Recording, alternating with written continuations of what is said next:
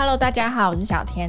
现在只要提到减肥，其实很多人都会想到一六八断食法。不过有没有发现，哎，明明一六八断食法好一阵子了，怎么还是瘦不下来？难道一六八不是人人都有效吗？这一集我们就邀请到减重医师萧杰健医师接受我们的访问。医师好，Hello，大家好，我是减重医师萧杰健。今天医师要来教教大家一六八断食法的进阶版吃法，燃烧的脂肪量竟然可以多出一点五倍，还可以稳定血糖，降低胰岛素阻抗哦。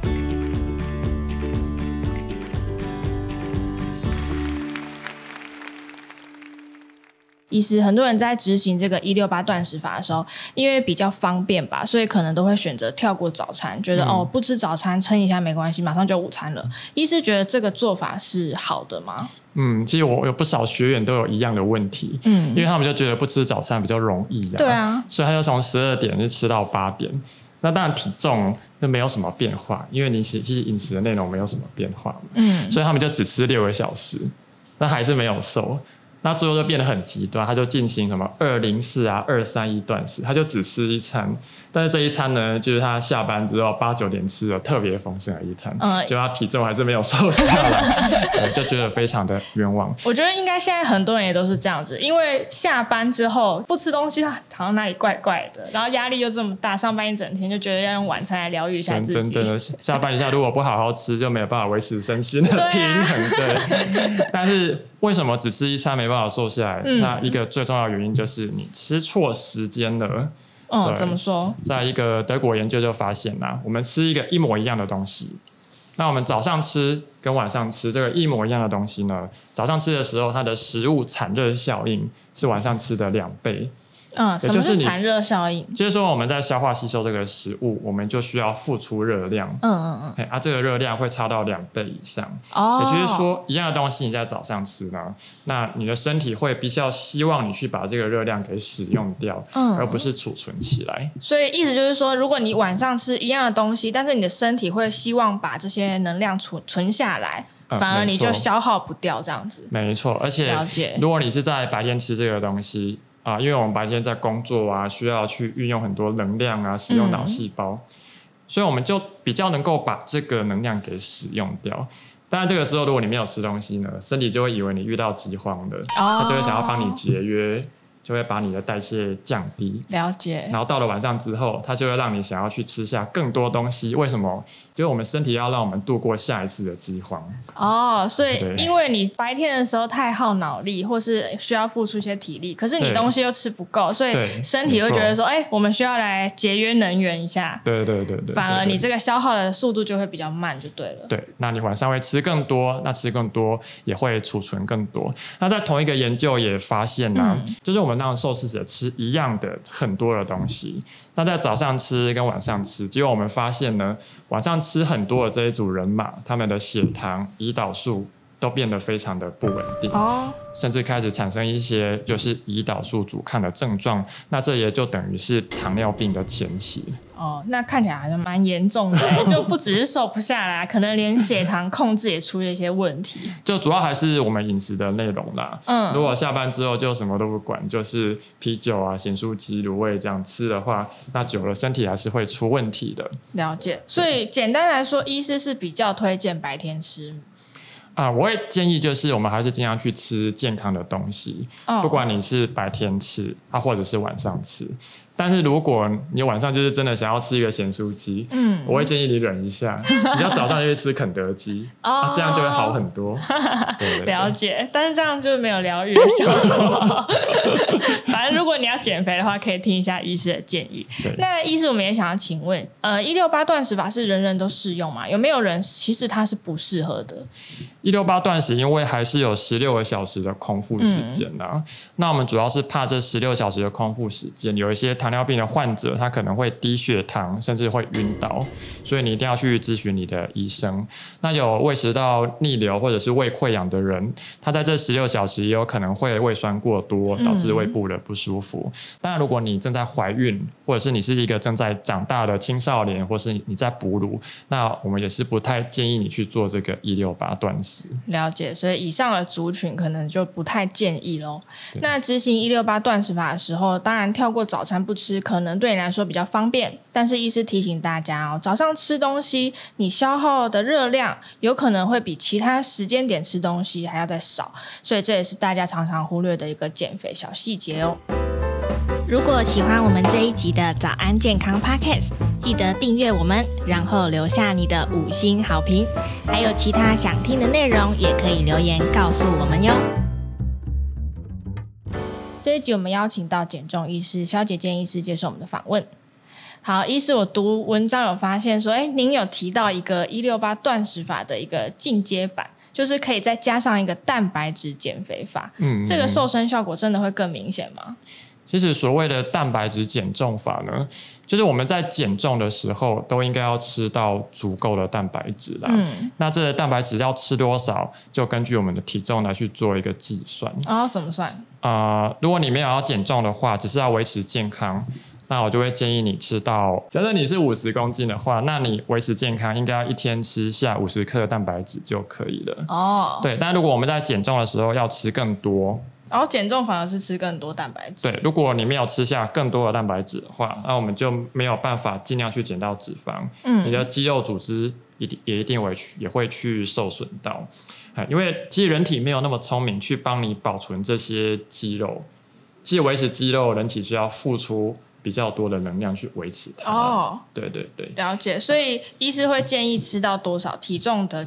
嗯，一点五到两倍，所以有可能你必须要吃到七十五克或者是一百克的蛋白质。哦。那如果你有在做比较剧烈的运动或者是肌力训练的话，会强烈的建议你吃到体重两倍的蛋白质。了解。那为什么医师会特别强调这个蛋白质？它跟淀粉是不是有一些比较呃突出的好处？呃，所谓淀粉跟脂肪，那基本上。就是热量啦，嗯，那当然吃淀粉我们会比较有力气，但蛋白蛋白质是不太一样。就我们在长肌肉啊，都需要氨基酸这些营养素来来才才能够帮助我们去长肌肉。嗯，那、啊、除了长肌肉以外，其实你身上的免疫细胞啊，要形成这些血球啊，也都需要吃蛋白质这些氨基酸的能量来提供。了解。对，那我们在减重如果没有吃到足够的蛋白，那你肌肉变少。等你恢复到正常饮食的时候，它长出来可能就会变成是脂肪。哦，就是如果你是呃肌肉量比较多的人，你也许也比较不会复胖，对不对？对啊，因为肌肉会能够维持我们的代谢。嗯嗯嗯。啊，啊，所以你吃到足够的蛋白质，能够维持我们代谢，啊，又不容易减到肌肉，比较不容易复胖。嗯。了解。那这个方式是如果呃本身有血糖控制的问题的人也适合吗？比如说糖尿病的人。即使有糖尿病的人。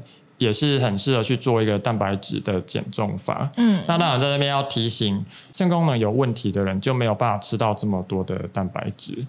对，那我们刚刚讲是每公斤体重一倍嘛，一点五啊。如果维持健康就是吃一倍哦。那如果你有慢性的肾病变，就是糖尿病可能会引发这个慢性肾病变，嗯，那你就只能吃到五十克的蛋白质，就不能再超过。哦，就是最上限就是一倍，对对对，不然可能就会呃造成你的肾功能受损。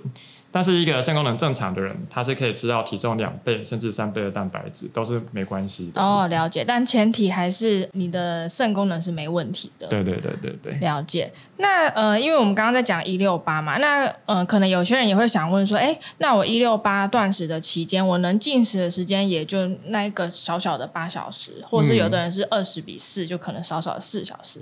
嗯、那我断食期间，我到底要怎么样吃够那个蛋白质？医师有没有一些建议？啊、呃，当我们在一六八断食的时候，因为我们进食时间就只有八个小时，嗯，那蛋白质的吸收是这样子，我们没有办法一口气吸收五十克以上的蛋白质。哦，所以你多吃了，可能就会变成热量去堆起来。哦，嗯、所以我不能说，假设我早餐、午餐都没吃，但是我晚餐就一次吃蛋白质大餐，比如说什么牛排啊，很多颗蛋，这样是不行的。对对对，它最多也就帮你吸收到五十克，嗯，那多的部分可能就一部分排掉，嗯，一部分还是会变成能量堆起来。所以我们在这八小时就还是尽量去吃到三次，等于四小时吃一餐，哦，那平均的把它吃完。哎啊，假设你有六十公斤，那一天要吃九十克。啊，所以我们就是每餐三十克把它吃完。了解，对对，所以就是要分散一点啦。对，可能你早上就两颗蛋，无糖豆浆五百 CC，这样就三十克了。那中午就吃一个比较大的鸡腿，这样也是三十克。那晚上就想说你要犒赏自己嘛，就是吃个牛板腱火锅，那、嗯、这样也是可以的。医师可不可以稍微帮我们分析一下，我们常见的食材它大概有多少的蛋白质啊？因为我觉得大家可能对于比如说一颗蛋是几颗蛋白质有点没概念。一般我们最常吃的蛋白质就是瘦肉啦，嗯，那我们可以用我们的掌心去量，大概我的手掌的三分之二左右，或者大家可以去看一下便利商店卖的鸡胸肉的大小，哦，通常那样都是二十克的蛋白质。对，那如果你吃的是肥肉就没有，就一嗯嗯一半是奶油啊，一半你要把它当成是油的，就是油脂的部分。对对对。那一颗蛋通常是几克？蛋是七克哦，所以如果你要吃下五十克，要吃七克。对、啊。那豆浆五百 CC 是十五克。嗯，其实记得这三个就差不多了。对对对，我看那个有在健身、有在做重训的人，就是很爱吃这三种食材。因为有在重训的人，假设他八十公斤，然后吃到体重的两倍，等于一百六十克。对啊，就变成一天要吃到八片的鸡胸肉。嗯，所以都会透过那个蛋白粉的摄取，不然真的是吃不下去。嗯、对对对。对那其实我们这边都在讲吃，哎，大家可能会疑惑，那我照这样子吃，真的会瘦吗？医师，你的经验的话，大概吃多久有机会可以瘦下一公斤？哎，其实进行蛋白质减肥法的时候，你的代谢会蛮好的，而且不容易觉得饿。嗯，如果你可以去避开精致淀粉的摄取的话，我们通常每周应该可以减下你体重的百分之一，也就是说，你一周可以瘦下零点四公斤。哦、好，那简单来说，呃，八十公斤的人，他可能一周有机会瘦下零点八。零点八。那如果你更严格的去控制你淀粉的摄取，都只有尽量在运动前去吃淀粉的话，应该可以超过这个数字。了解，但其实这个有一个前提哦，就是刚刚医师有小小的提到，就是你。淀粉的摄取也要控制，然后其他的食物也不是就是大吃特吃。那断食期间到底有没有哪一些食物是呃，医师建议说，哎，你其实是可以吃的，你可以放心吃的。嗯，因为有时候在这个十六小时的断食区间真的是很难熬。嗯，那你真的受不了的时候呢，嗯、呃，当然除了茶、咖啡这些东西都不会刺激到你的血糖、胰岛素，都是可以随便你吃啦。那也有一些零卡的食物是可以吃的，比如说蒟蒻零卡果冻。嗯、但如果你真的感觉不舒服、心悸、又头晕，表示你可能有一些低血糖的症状。那如果还没有很到很不舒服的时候，你可以吃一些蛋，或者是植物性的蛋白粉。哦。然后吃下去啊、呃，应该可以帮助你，就是 解决这个饥饿的问题。那我们常听到那种呃，比如说植物奶这种可以吗？植物奶就是还是要看它的成分是什么，因为植物奶有可能是杏仁奶，嗯，有可能是燕麦奶，但也有可能是大豆蛋白。所以还是要看它是什么东西。那如果是一般指的，应该是燕麦奶啦。一般便利商店的植物奶应该就是燕麦奶。嗯，那燕麦奶是高升糖的食物哦。哦哦，所以还是建议避开这样嘛？嗯，就是我们平时在减重，其实就不喝植物奶。哦哦，因为燕麦它的升糖指数会跟啊，如果是随冲即食的燕麦，它的升糖指数。可能会跟白饭差不多，嗯，因为冲了就可以吃，它是高升糖的精致食物。那如果是用电锅煮的那种燕麦，大概会跟地瓜差不多。哦，那你把它磨成粉喝下去，就是燕麦奶，它升糖指数会非常的高，可能会跟糖水差不多。哦，真的，就是米浆这一类的。